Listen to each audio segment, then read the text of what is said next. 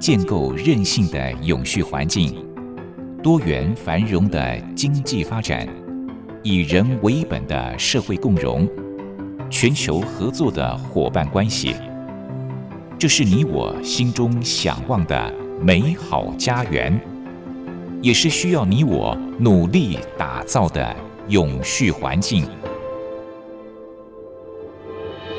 美丽台湾，永续家园。本节目由教育广播电台与台湾永续能源研究基金会共同制播。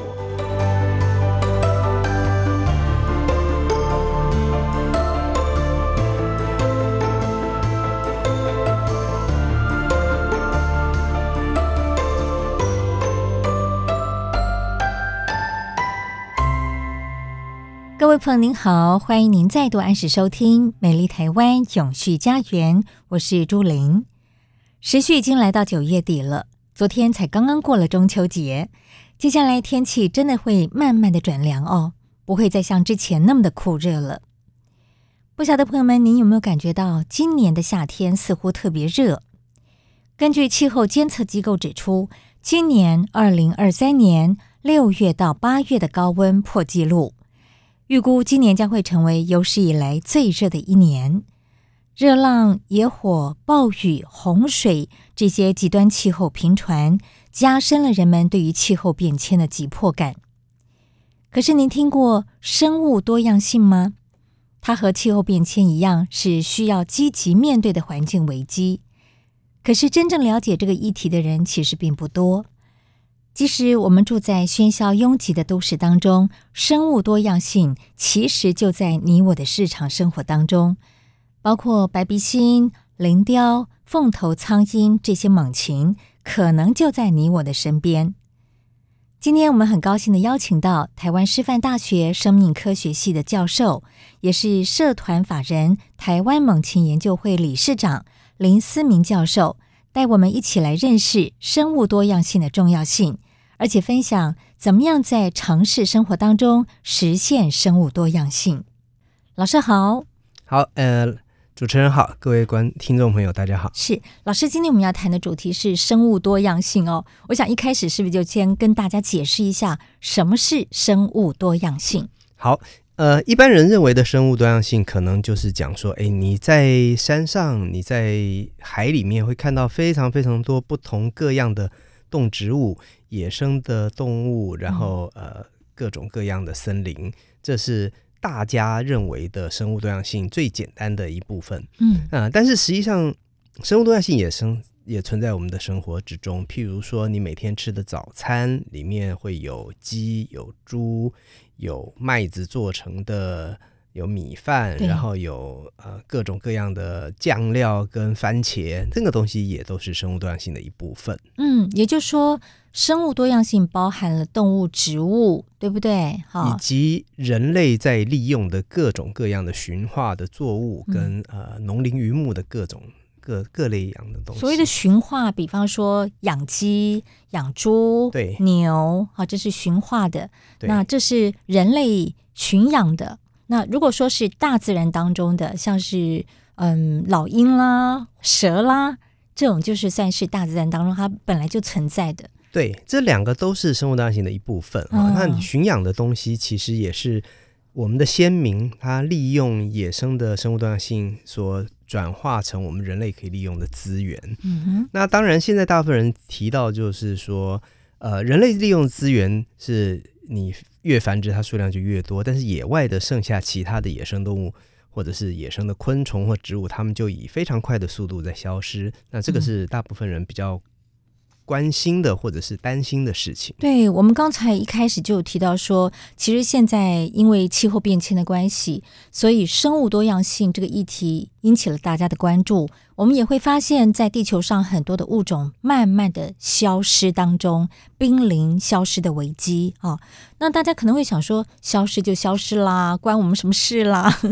其实我们要改变这样的观念，维持生物多样性是非常重要的。为什么重要呢？请老师来跟大家解释一下。好，那刚刚主持人提到所谓的消失的问题哈，那我们一般会觉得说，呃，世界上有两个东西消失之后不会回来。一个是生命，一个是物种。生命死掉之后，你就没有办法让它活回来；一个是动物绝种之后，你就没有办法让再让它再出现。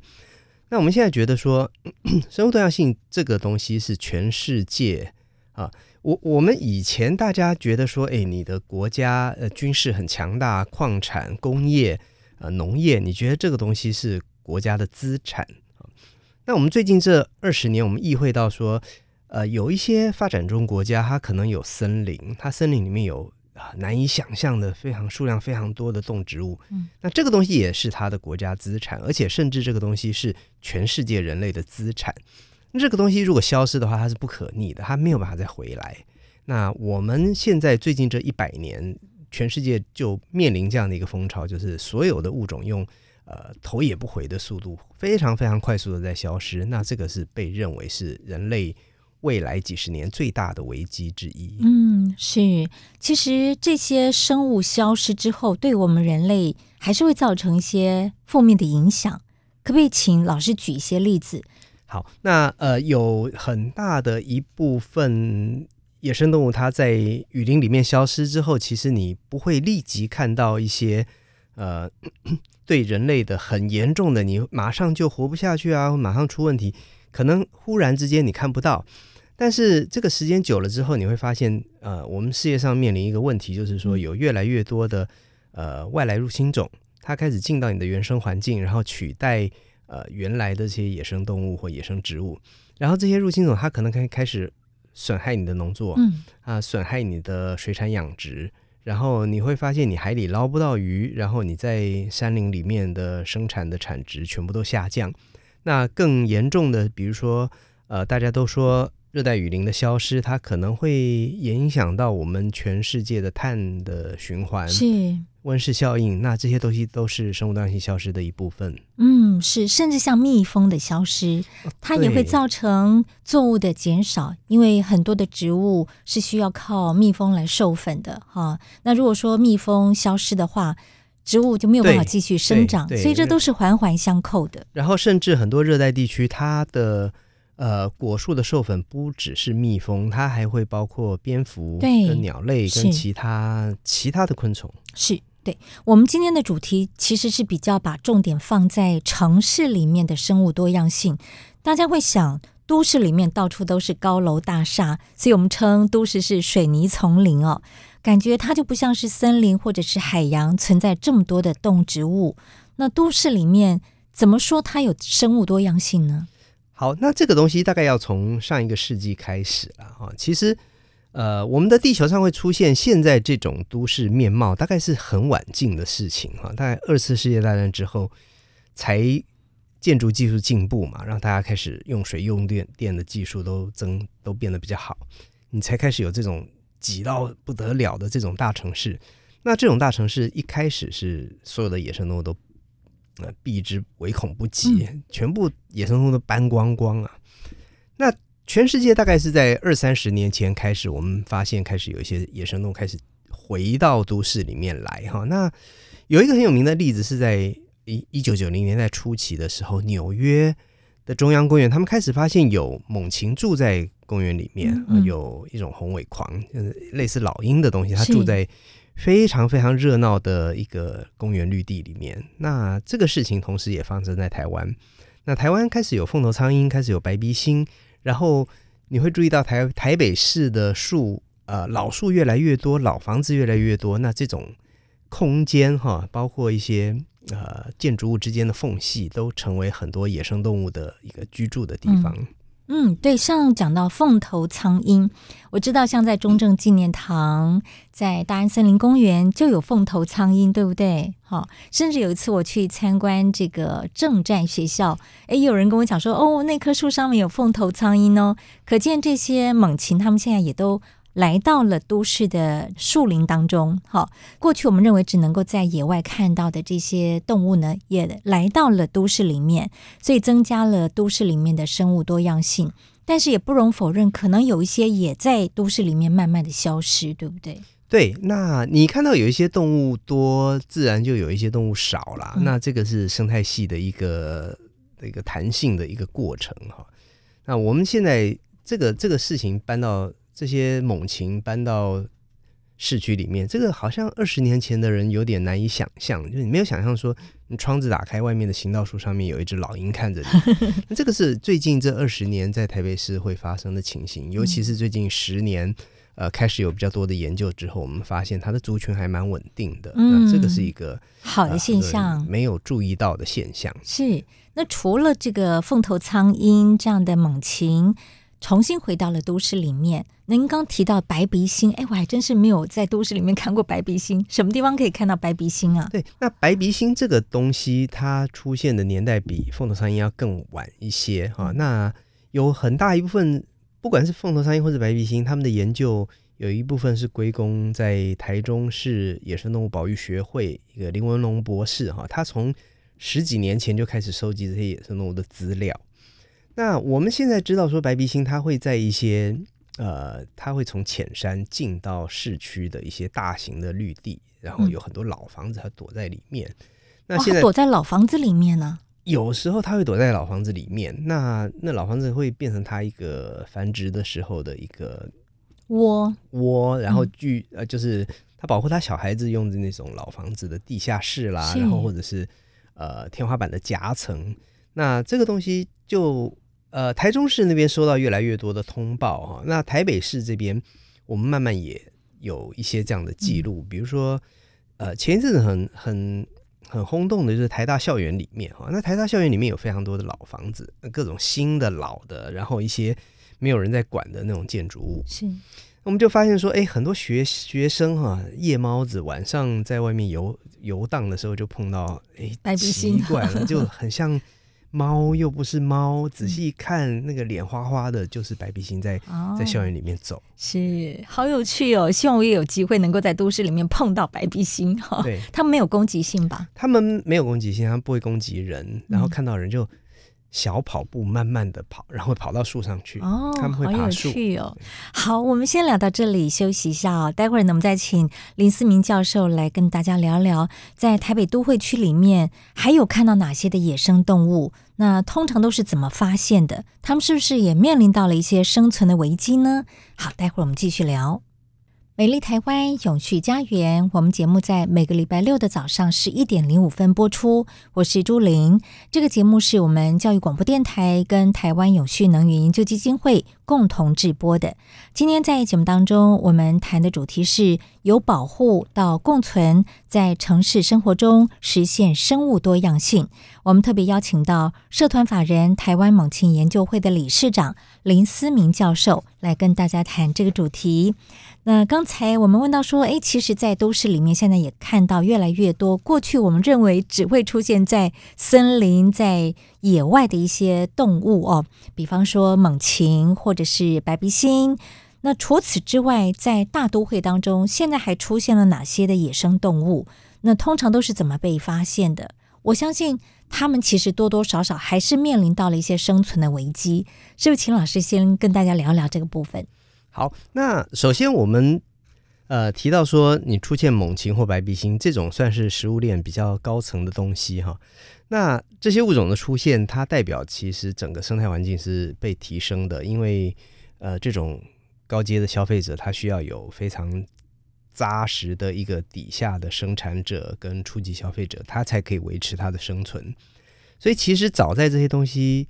进到城市之前，城市里面其实已经出现很多其他的小型鸟类、小型的鼠类，或者是松鼠。比如说，台北市的绿地里面基基本上都可以看到赤腹松鼠。那这个是大部分人在野外，他看到野生动物的第一个印象，他说：“哎，发现啊、呃，公园里面有松鼠。”对，那这个东西是很多人第一次看到的。那慢慢的，你就会看到说：“哎，城市里面其实有非常多的。”斑鸠哈，那那个鸠有好几种，哦、还有黑冠麻鹭，现在也蛮多的。对对，黑冠麻鹭进来了。然后像你在大安森林公园的池塘里面，你有有一些鹭鸶在那边筑巢。嗯，呃，然后台湾这个地方哈，台湾这个地方北中南不同的城市，有的时候他会看到不同的东西哈。像台北市，你会看到蓝雀飞到市区里面来，然后有绿鸠。嗯，然后呢，然后中南部的。赏鸟的鸟友就抱怨说：“哎，我们的城市里面怎么没有蓝雀跟绿鸠呢？可是他们的城市里面有啄木鸟啊、那在台中跟台南的啄木鸟会飞到城市里面，因为老树越来越多，所以你有哎你在城市里面竟然看到啄木鸟在树上啄树洞，哇，那个是很多呃民众以前没有办法想象的，他觉得这个啊好好神奇的一个现象。那这个也是呃城市生物多样性的一个代表。嗯，那但是我相信多多少少他们还是面临到了一些生存的危机。对，听起来好像刚才金友老师的介绍都是好的现象，大家越来越懂得保护他们。但是难道没有生存危机存在吗？好，城市里面哈，你仔细去看的话，其实呃，城市里面还会有一部分的危机是来自非常多的外来入侵种。哦，是。那很多外来入侵种，它其实它当初进到台湾，就是因为它是一个。离人比较近，然后跟人的适应力比较好，跟人相对之间适应力比较好的东西，所以城市里面除了原生的这些动物搬进来之外，它也变成一个外来种的温床哈。那像呃，你在城市有非常多的八哥，对，加八哥好多，但这八哥可能跟原来的麻雀会竞争它的栖地环境。嗯、然后最近这几年，很多的鸟跟很多的野生动物会被发现说死于。呃，路杀、道路车祸被车子撞死，或者是它飞行的过程中撞到那种玻璃帷幕的建筑物，那个叫做窗杀。嗯，那路杀跟窗杀也是城市野生动物碰到的危机之一。是对，讲到这个路杀，就让我想到有一次我走在路上，看到一只加巴哥被车子碾过，它可能刚好就是飞到。马路上刚好车子经过，就把它给碾毙了，就看到这样一个场景，这就是路杀，对不对？对，好对，对，嗯，OK，好。刚才提到的是这个在都市里面，我们现在看到越来越多的过去认为只会在野外出现的一些动物哦。那老师也提到了他们目前可能面临到的一些生存的危机。其实听起来感觉现在。都市里面的人，他们也越来越懂得保护这些野生动物，所以其实，在都市里面的生物多样性情况似乎也越来越好了，对不对？对，这个在呃去年生物多样性公约的召开的大会里面哈，通过一个全球生物多样性的框架。那这个东西就是说，诶，其实生物多样性公约感觉好像是一个招牌了哈，嗯、那就是每个国家就用着这。这个招牌去想说，未来十年它有什么地方要改善，什么东西作为指标啊？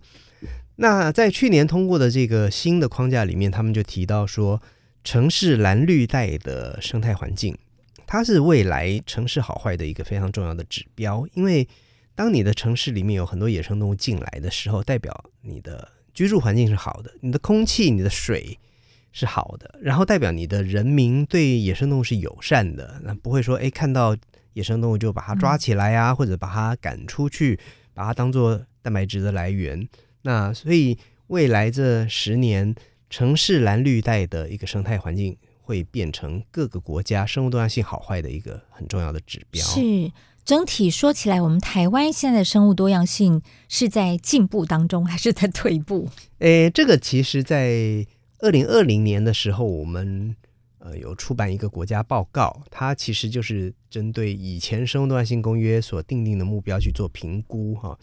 那整体而言，台湾的生物多样性跟其他国家比，我觉得我们算是还不错的啦。至少几件事情，比如说我们的民众对生物多样性的了解还不错，嗯啊，然后我们的很多保护区的面积还蛮大的哈。然后我们的很多野生动物数量在增加，但是另外也有一些比较不是管理的非常好的，比如说入侵种啊，比如说外来犬猫的问题，那那个东西啊，我们的政府并没有做一个非常好的管制或处理，那所以呃分数加加减减，最后我觉得台湾算是一个呃及格还不错，呃跟最好的国家没得比，但是我们在。普通国家里面算是领先的啊，算是及格了。但是如果要跟一些领先国家比，还有一段落差。对，还可以努力，嗯、但是我们还不差，嗯，我们还不差。是，嗯这是台湾的状况。好，但是如果纵观全世界，我们知道现在其实气候变迁产生了很多的问题，也造成了生物多样性的一个危机。整个世界说起来。您觉得现在这个生物多样性面临到的危机问题是不是非常的严重？对，呃，有一些人会提到所谓的大灭绝的问题哈。那然后就会给你一个很耸动的数字，然后其实有时候你冷静想想看，那个数字可能还是真的哈，因为有一些人说现在我们地球上的生物可能是八百万种、一千万种，这个数字不太确定。那你可以想想说，你一百年之后，你这八百万种，你能不能保住一半？你如果保不住一半的话，意思就是说，你未来一百年会有四百万个物种从地球上消失。你算起来，这是一个很可怕的数量哦。每年有四万种，那意思就是说，每天有一百多种。哎，我们在这边做一个小时的节目，可能有四到五个物种就从地球上就永远的消失了。哦、是，这是一个、呃、很可怕的数字。地球上从来没有出现过这么剧烈的一个。嗯绝种的一个速度，所以这是大家担心的事情。是，所以我觉得人的这个毁灭性很强哦。对，那有一大部分毁灭是来自我们的积聚，然后我们大大量的砍伐、开发热带雨林，是跟珊瑚礁这两个是生物多样性很严重在消失的地方。是，OK，好，我们谈到这里休息一下，待会儿在节目的后半段呢，我们会继续访问林思明教授来跟大家聊聊。我们还有哪些的生物多样性的问题是值得来关注的？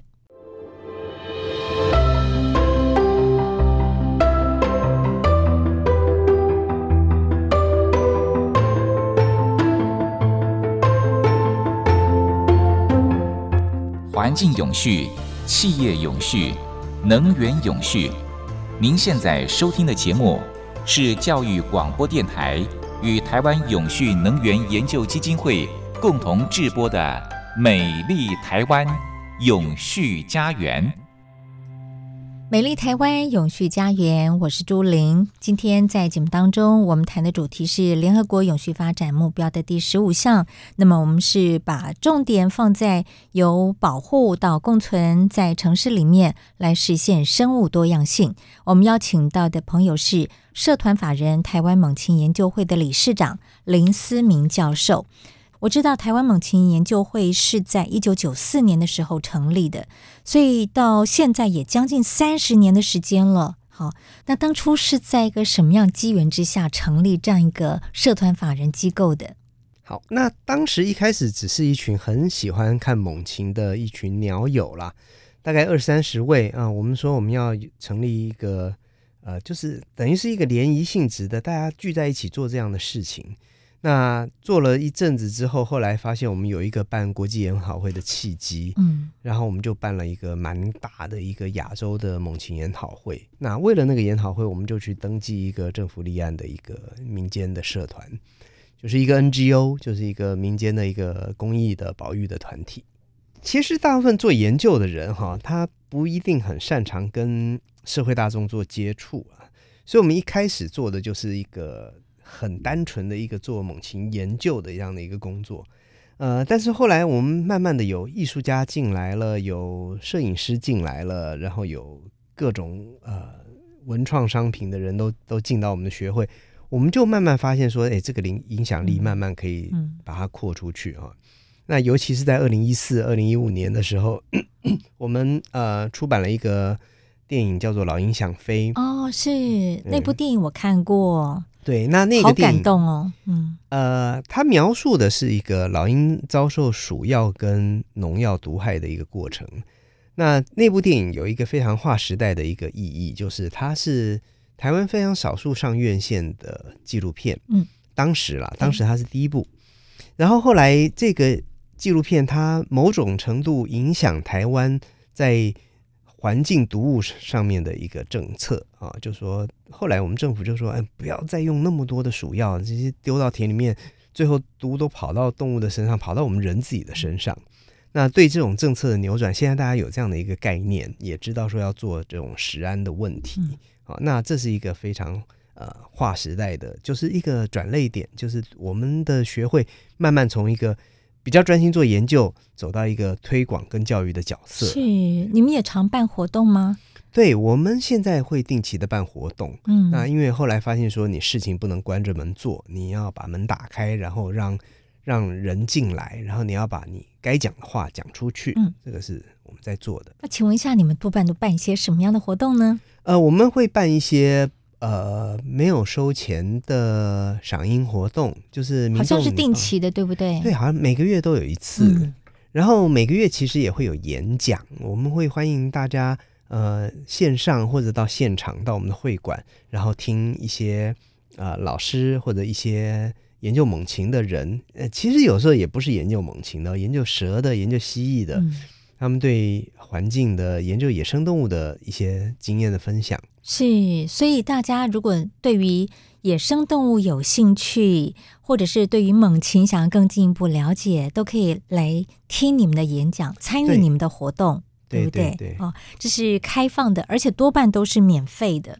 对，好，对，好，然后是十月下旬我们会办一个国际研讨会，嗯，它是串联整个灰面狂鹰，它从日本到台湾到菲律宾，这个迁移线上的一些城镇啊，城镇里面的研究者跟城镇的一些地方县市政府的首长，他会齐聚垦丁来去做一个这样子横向的，哎，其实应该是纵向，是。整个迁移线上纵向的一个交流是。您刚刚讲到灰面狂鹰，也就是我们过去常听到的灰面鹫嘛？哦，国庆鸟。对。哦，所以大概在国庆过后，他们就要开始陆陆续续来到台湾了。他们是一种迁徙性的候鸟，对，对不对？对国庆日的后一周是它的数量最大的时候。是，所以您说在十月国庆日过后就会举办这样的论坛，对，对不对？对，在垦丁，垦丁。哦，所以有兴趣的朋友可以去报名，对，对，就进入到你们的网站，是不是？关注一下我们的那个报名网站，是，就是台湾猛禽研究会的网站哈。那另外，你们在去年的三月也成立了一个草山猛禽中心，这是一个什么样的中心呢？好，那呃，慢慢的，当城市里面野生动物越来越多的时候，嗯、呃，就。很多民众会收到一些受伤的或者是离巢的小鸟，或者是呃生病的野生动物，他们就会想要想办法去救治它。那猛禽的救治是一个特殊的一个专长哈，所以就慢慢的呃，我们的动保处就会把猛禽受伤的猛禽，然后中毒的猛禽送到我们的学会来。嗯。那当数量越来越多的时候，我们就发现我们的空间不足，我们的设备不足，我们就必须要。呃，一方面靠募资，一方面靠我们自己努力去赚钱，然后最后我们就去借到了这样的一个老宅，它算是台北市一个老宅活化的一个案子啊，把一个老房子翻修之下变成一个有一点点医疗、有一点点救援的紧急救援这样的一个救伤站，嗯、那它就是这个母亲中心成立的。缘由之一是，嗯，这除了旧伤以外，也做猛禽的研究，还有教育推广，对，对不对？对对，那个场址可以是多功能的。是这个草山猛禽中心在阳明山，呃，但是他必须要预约才能够去申请参观，对不对？他，你你如果带着一大群人的话，预约一下比较好，我们就可以排一个人出来帮你做一下解说。嗯，那如果你是偶尔一两个人上去，你就。敲敲门，然后，然后看一下我们的展场，然后可能就会有人出来跟你说话，然后也有可能他们忙着在忙自己的事情，没有没有办法，因为我们就是一个民间团体，原则上人力都不太够，所以就是大家多体谅。但是那个地方蛮漂亮的，啊，可以去走走。对，因为在阳明山上哦，对，草山猛禽中心，大家也可以自行的上网搜寻一下哦，相关的资讯，看要怎么样预约啊，地点在哪里。那其实，在台湾，我相信不单是草山猛禽中心，应该还会有其他相关的一些研究团队，主要都是推动一些什么样的事情？是不是也有一些具体的成果呢？呃，我们跟我们性质比较接近的，我比较熟的，比如说像台中市野生动物保育学会啊，那他是林文龙博士，他们也在台中做一些野生动物的救治收援。啊、呃，然后有非常多的数据，他们也是一个科学机构，因为他们会收集非常多的野生动物的数据，然后定期会会诊，然后去发表。然后另外像东部就是野湾，他们也有收很多野生动物。嗯、那我我想我们这几个中心哈，成立有一个非常重要的目标是说，呃，因为现在越来越多的人会把野生动物送到救援中心的手上。然后你就发现动物越来越多，越来越多，可以想象得到。嗯，那你动物多其实并不是一件很开心的事情，因为这很多动物你可能必须要做安乐死，你可能它没有办法回到野外，所以我们这几个中心都有一个非常重要的初衷，就是说我们其实必须要找到动物受伤的背后的原因，是，然后再去解决这个原因，你才有办法把这些动物减量啊。我们的动物不要越收越多，那个是没有意义的。那所以像我们草生猛禽研究研究中心哈，就是或者说我们猛禽会，我们其实另外有。一小群人是借由救伤中心它所呈现出来的数字啊，那这个数字会告诉你说猛禽受伤的原因到底在哪里？嗯，比如说在台台北市，我们收到最多的可能是窗杀。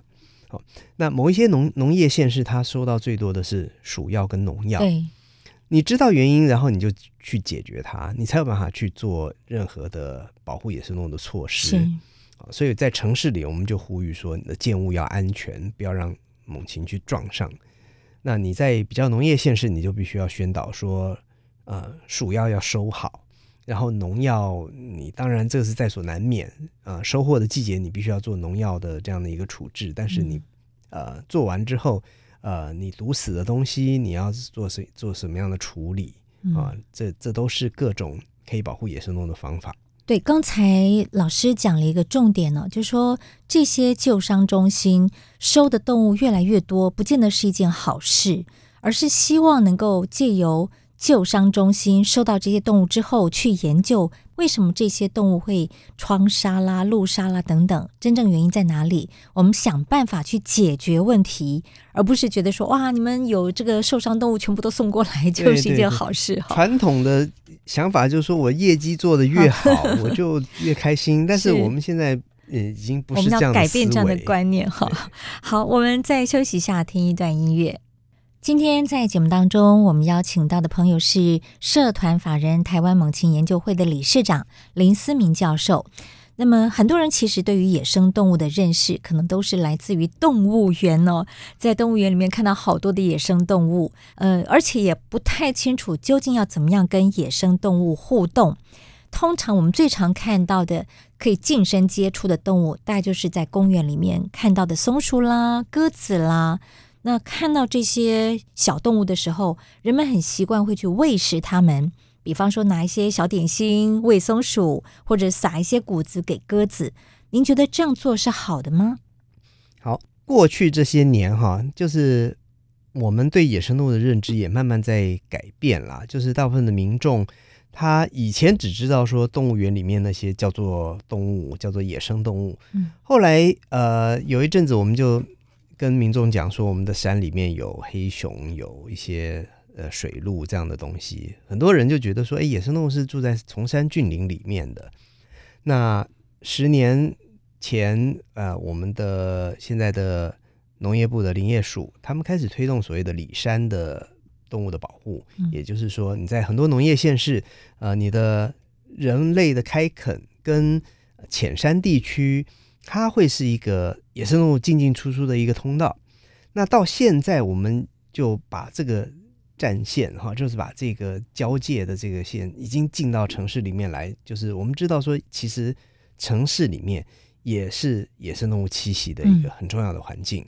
嗯，那刚刚提到所谓的松鼠或鸽子哈，这里面两个是不同的问题。松鼠本身它是一个台湾原生的野生动物，但是鸽子是一个外来种，它是人养的动物飞出去之后，呃，失控之后到处去繁殖。那不管是野生动物或是跑出去的这种入侵动物，我们大概都不建议大家去喂食它。嗯，好，那喂食它会让它的数量越来越多，然后会让你这个动物有一个超乎正常的一个高密度的一个呃的一个这样的聚集的状态。嗯嗯，那这个不是一个太正常的事情。我们现在其实知道说，来吃你东西的这些动物，它会变成一个获利者。嗯，呃。以前有些人认认为说，呃，吃太多对他身体不好，这个也是一部分。但是总总体来说，哈，它吃越多，它繁殖力会越高。嗯，所以被你喂的动物数量就会上升。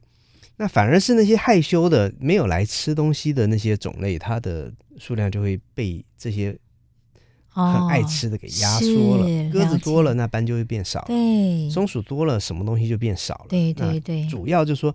呃，在保育生物学里面哈，除非我们真的是很集中注意力，为了某一个物种，我们要增加它的数量，不然我们通常不太会做这种喂食的。是是，还有在公园里面，我们常会看到有些爱鸟人士会拿着那种大炮型的照相机，很多人对着某一个地方拍照，可能那地方有五色鸟。那这样的行为，对您您觉得这样的行为好吗？呃，这个有一点点，你没有办法。用法令或者用什么特别方法去禁止啦？那这个必须要靠这种鸟友的一个自我的约束，因为我觉得现在很多人哈，他对野生动物的接触方式有百百种啊。那很多人希望跟野生动物达到一个比较紧密的接触，有些人就会拿食物出来喂它，有些人是希望拿摄影机留下一个他喜欢的镜头哈。那我们当然是是呼吁说，你做这些行为是尽量以不要影响到他们的生态为主。嗯。那拍照的人，一个人拍没有问题，两个人拍没问题，那二十个人拍可能会造成一些干扰。对，那这时候他可能就需要距离要往后退一些。是。那所幸现在我觉得这个社会在改变哈，那慢慢大家也会去做一些行为上面的调整。嗯。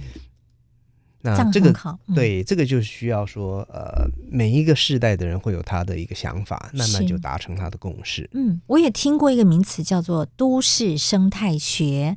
什么叫做都市生态学呢？那我们可以怎么样让这个都市变得更生态，对这些动物更友善呢？呃，台湾这个现在大部分的都市里面，它很多。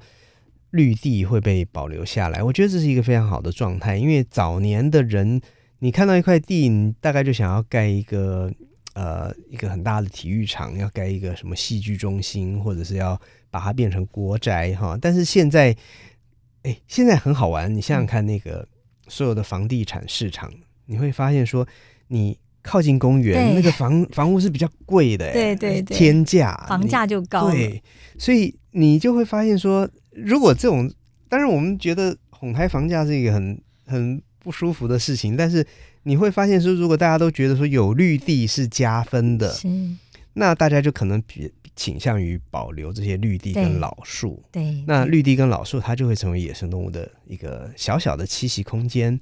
那所有的小小小栖息空间串联起来，就会变成呃生物多样性公园里面讲的都市蓝绿带。那这个是一个。这是一个可喜的现象，对，对不对啊？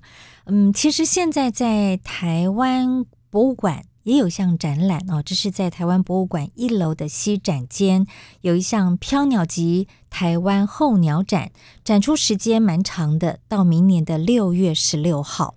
那我知道老师您也参与了这项展览啊，嗯、呃，是不是跟大家简单介绍一下，这是一项什么样的展览？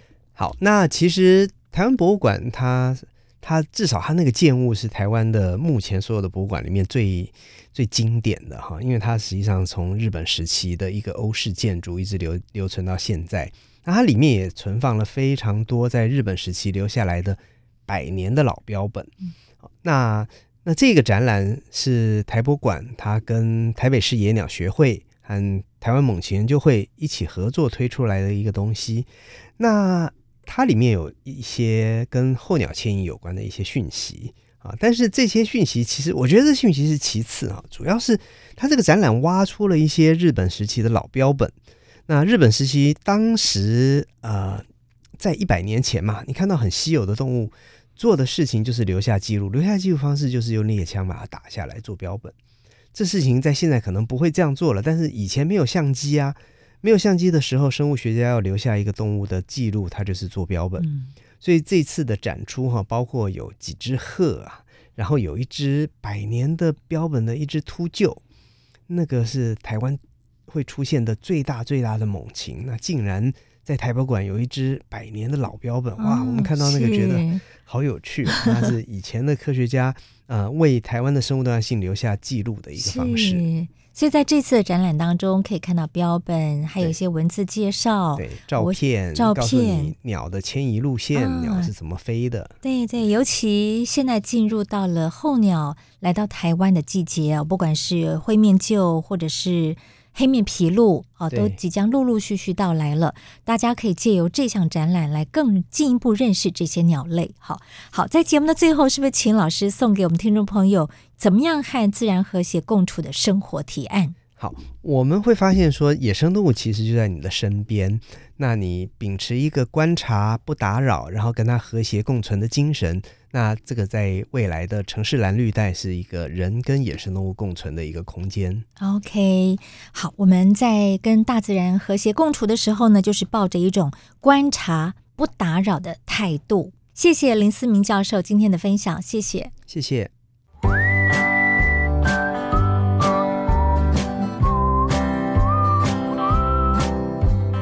永续不是远在天边的口号，而是日常生活的实践。Go Green，在生活中做一点小改变，就能拥抱更美好的世界。请听绿色生活提案。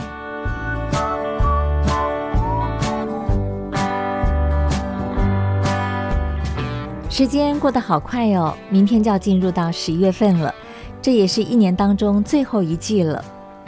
就像是一年春夏秋冬各有不同的风景，我们的人生呢也会有不同的阶段。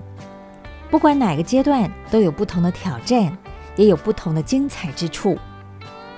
迎接明天十月一号，也是联合国定定的国际老年人日。今天我们的绿色生活提案就要来和大家谈一谈老年人。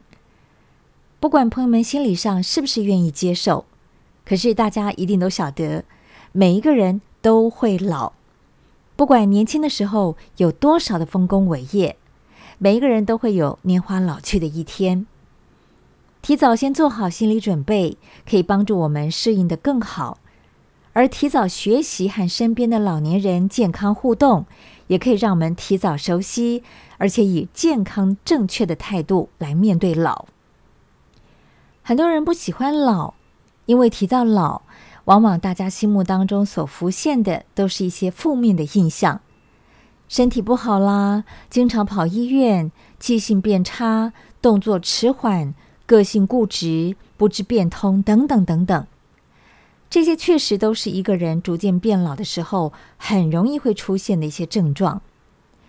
说起来，老人们不见得真的都是这么的顽固难相处哦。可是因为个人过往的累积的这个生活经验，面对新的时代变化，难免会有一些不见得能够快速适应的地方。如果我们能够以同理心来理解他们的处境，自然就能够以比较宽容的态度来面对了。究竟我们应该怎么样和老年人相处比较好呢？面对每个人必然要面对的老化过程，又应该要怎么样来准备呢？社会学者提醒，很多老人面对工作退休，或者是儿女长大离家，突然间失去忙碌的焦点，很容易会感觉到空虚，甚至觉得自己不再有用了。这个时候呢，怎么样陪伴老年人重新找到新的生活重心，而且能够再次找回存在的价值，是不可忽视的重点。为了增进和社会的连结。现在很多退休长者，他们会选择到医院、公务机关，或者是任何有需要的地方去担任志工。也有越来越多的超商、速食店接纳高龄者来担任服务生。而在这些体力活之外，还有更多的各级学校渐渐的开放教室，欢迎长辈能够进入到教室里面来担任讲师或者是助教。或者是和年轻的学生一起来上课学习，鼓励长辈传承贡献自己的人生智慧，和年轻学生相处，也可以让自己变得更年轻。举例来说吧，像这个台中的朝阳科大，他们就尝试了幼老共学，协助幼儿园转型，不单是只是照顾幼儿的生活起居和学习，也能够增加银发族的日托服务。而且发展幼老共学课程，像是爷爷奶奶和小朋友一起做手工艺啦，一起跳舞运动，或者是由爷爷奶奶和小朋友分享自己的成长故事。台北大学他们也有老师设计了很多亲银共学的课程，邀请社区里面健康的长者进入到校园，和大学生一起上课，甚至是一起完成课堂的作业。那么这些长辈们，他们有的时候扮演助教，教导大学生客家语言、传统文化技艺；有的时候呢，也会和年轻学生一起来学习新知识，像是实际设计活动的方案，或者是完成适合跨世代使用的 APP。经过几个学期实际的运作，很多大学老师都发现哦，因为这些长辈大多非常珍惜回到学校的这个时光。所以呢，都特别的认真，甚至连带刺激了很多年轻学生不敢翘课，而且更加的努力学习。联合国定定国际老年人日，目的呢是希望让老年人得到应该有的尊重和平等对待。